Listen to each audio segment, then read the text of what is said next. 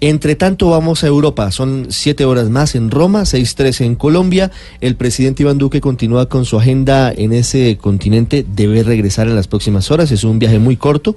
Acaba de terminar su encuentro con la presidenta del Senado italiano. Y el presidente Duque acaba de referirse a la moción de censura que sigue moviéndose en el Congreso colombiano a su ministro de Hacienda, Alberto Carrasquilla. La defensa del presidente Duque a su ministro ha sido vehemente. Pero además de este tema, habló el presidente Duque sobre el encuentro que sostendrá con el secretario general de la OTAN, Rubén Darío Bayona, con lo que ha dicho el presidente Duque.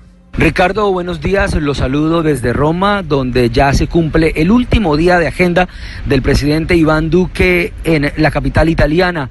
El mandatario colombiano ha defendido hace algunos minutos la labor de su ministro de Hacienda, Alberto Carrasquilla, tras conocerse la intención de la Cámara de Representantes de adelantarle un debate de moción de censura por la polémica de los bonos de agua.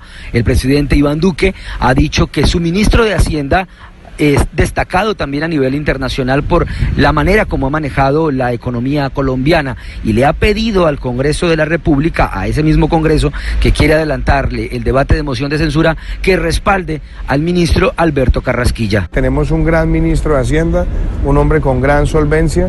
Me parece además muy importante el reconocimiento que se le está haciendo globalmente al manejo de la economía colombiana.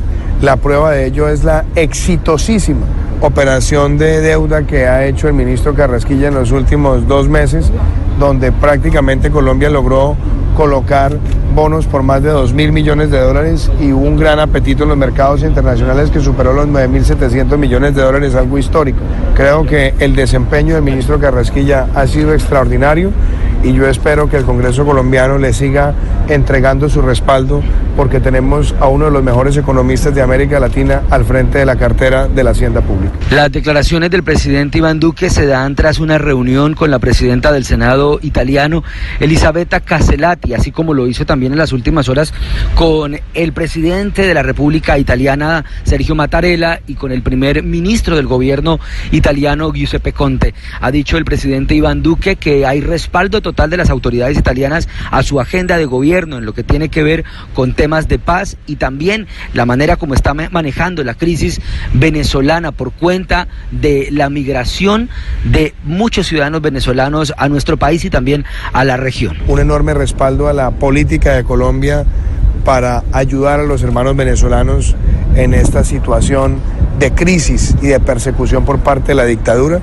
y también un respaldo hacia las acciones que venimos empleando para denunciar al dictador ante la Corte Penal Internacional. El presidente Iván Duque dijo también que se está trabajando con el gobierno italiano para eliminar la doble tributación entre los dos países, al cual solamente le falta la aprobación por parte del Congreso tanto de Colombia como de el Congreso italiano. Esperamos que en el Parlamento italiano, al igual que en el Parlamento colombiano, aprobemos el tratado de desmonte de doble tributación y que podamos además en los próximos cuatro años aumentar dinámicamente la inversión y el comercio entre Colombia e Italia. De esta manera se cumple el último día de agenda del presidente Iván Duque en Roma y se desplazará en las próximas horas a Bruselas, donde va a adelantar varias reuniones, tanto en la Unión Europea, donde se va a reunir con Federica Mogherini, y también con el secretario general de la OTAN.